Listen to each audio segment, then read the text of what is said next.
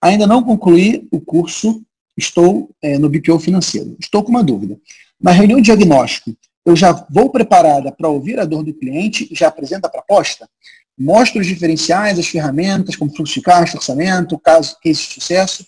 Faço uma apresentação passo a passo, desde a primeira abordagem até o fechamento da negociação?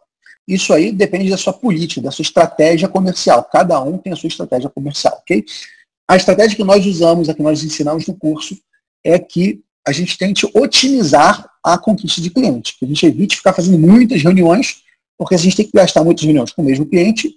Se a gente gastasse menos tempo com esse cliente, nós conquistaríamos mais clientes, ok? E aí, o, o que, que eu entendo?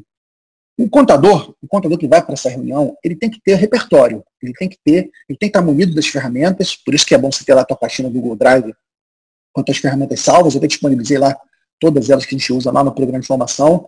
Você tem que ter preparo, você tem, que entender do, das ferramentas, do, dos problemas. E você ouve a dor do cliente e com base na dor do cliente você vai explicando como você pode ajudá-lo a resolver. E aí, da forma que você escreveu é contando cases de sucesso, outros empresários que resolveram esse problema antes, é você mostrando ferramentas, como as ferramentas resolvem aquele problema, é você provocando o cliente, colocando ele em dúvida, perguntando para ele. Todo esse trabalho de, de diagnóstico e de conversação agrega muito valor para o empresário.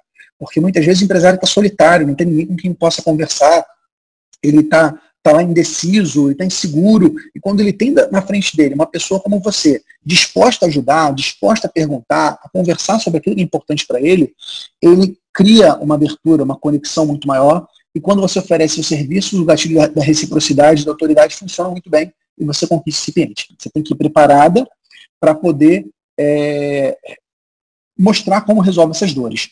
Talvez você se depare com dores que você não sabe resolver. Quantas e quantas vezes eu fui para reuniões que o cara me mostrou problemas que eu não sabia resolver. Eu lembro de pô, ter em restaurante o cara falou que estava com problema no layout da loja. É, tinha uma questão lá de posição das mesas, decoração. Pô, o que, que eu vou saber fazer disso?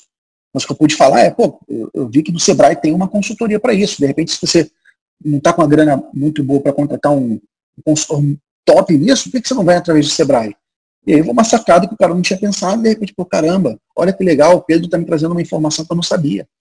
Então é dessa forma que eu vejo, é, e por isso que eu acho que é tão excitante, né? as vendas são tão excitantes. Cada, cada partida é um jogo diferente, cada cliente que você está falando, às vezes do mesmo segmento você conhece, mas é uma história de vida diferente, são forças diferentes, são fraquezas.